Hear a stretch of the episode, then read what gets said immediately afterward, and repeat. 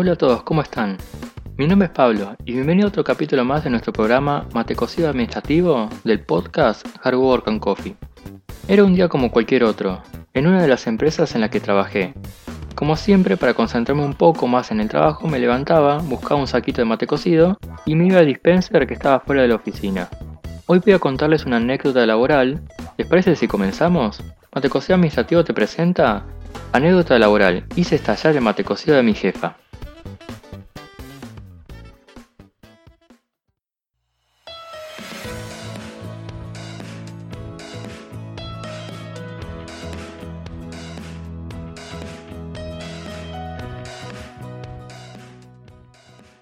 No recuerdo la fecha exacta, pero fue en una de las empresas que trabajé cerca del año 2011, donde mi trabajo era de auxiliar de varios sectores. Un lugar donde me abrió las puertas a diferentes tareas, ya sea finanzas, recursos humanos, tesorería, contabilidad y hasta incluso un poquito de direcciones, pero hasta ahí.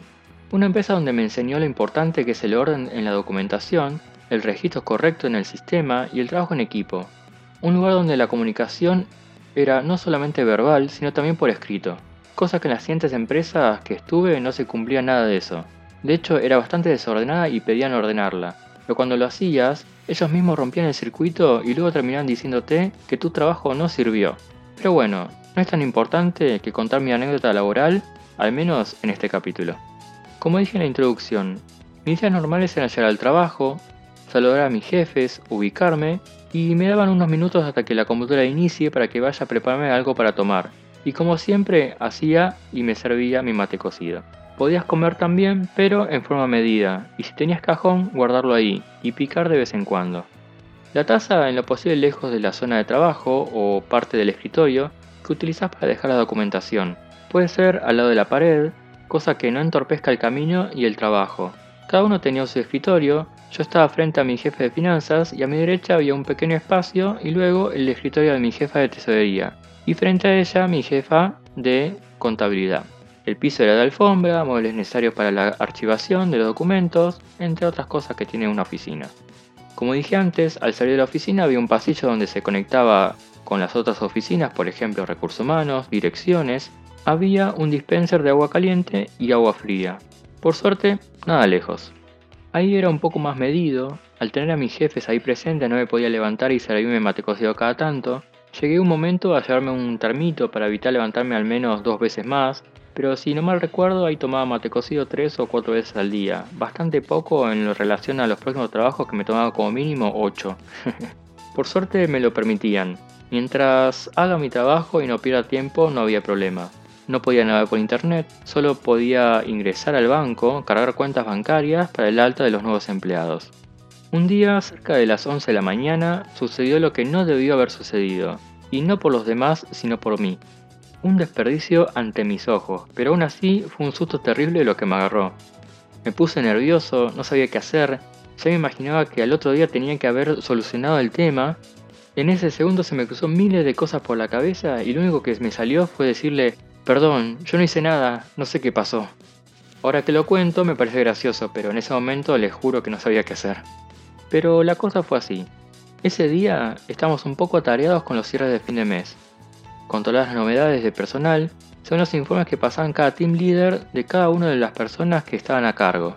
Y en un momento decidí hacer una pausa. Estaba muy cansado. Sentía que los ojos los tenía irritados por estar viendo constantemente la pantalla celda por celda en la planilla de Excel para corregir todos esos numeritos y mandar la planilla al contador. Fácil mil empleados había, seguro. Era una empresa con muchísimo movimiento de personal tanto de alta como de baja, mensualmente. En ese momento decidí buscar mi casa, agarré un saquito de mate cocido, le puse azúcar y me fui a dispenser de afuera para servirme agua caliente. Lo preparé tranquilo y ahí afuera mientras cruzaba algunas palabras con una compañía de recursos humanos. Luego, al volver, y dejar mi taza en mi escritorio, estaba por sentarme y mi jefa de contabilidad me dijo, ¿me podrías servir un mate cocido por favor? Y le respondí, por supuesto, sí, obvio. Mientras que, bueno, me perfilaba hacia el mueble para agarrar una taza, el cual ella me interrumpe el camino diciéndome, acá tengo una, servime acá. Ok, listo. Así como la agarré, le puse el saquito de mate cocido y no le ponía azúcar porque le gustaba así. Volví a salir y seguía a mi compañía revolviendo su café instantáneo y me decía que quería que esté bastante espumoso, así que se tomaba su tiempo para prepararlo. Por lo tanto me dejó que ponga el agua en la taza. Mientras servía, seguía empañando el vidrio de la taza. A medida que el líquido subía, iba tomando el color, pero a ella no le gustaba muy fuerte. Prácticamente con ese saquito se podía hacer como 6 mate cocidos más. Imagínense lo soe que le gustaba tomar. En un momento, mientras seguía hablando con mi compañía de recursos humanos, escucho un ruido agudo. Miré para todos lados y no había nada, el cual la saludé y volví a la oficina. De pronto, al entrar, cierro la puerta y al darme vuelta le digo a mi jefa, perdón por la tardanza, acá tengo tu mate cosí y plaf. Una explosión de vidrio no me dejó terminar la frase. La taza estalló en pedazos, todo el mate cocido cayó enfrente de mis pies, los vidrios desparramados por todo el piso de alfombra y yo me quedé solo con el mango.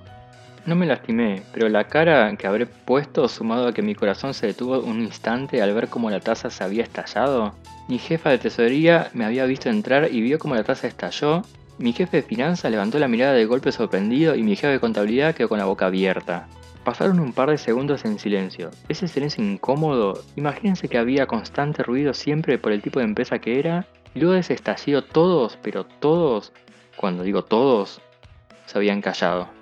Cuando me volvió el aire al cuerpo reaccioné, pero me pasaron miles de cosas por la cabeza, posibilidades futuras que podría hacer para solucionar ese problema y decirle antes que me diga algo.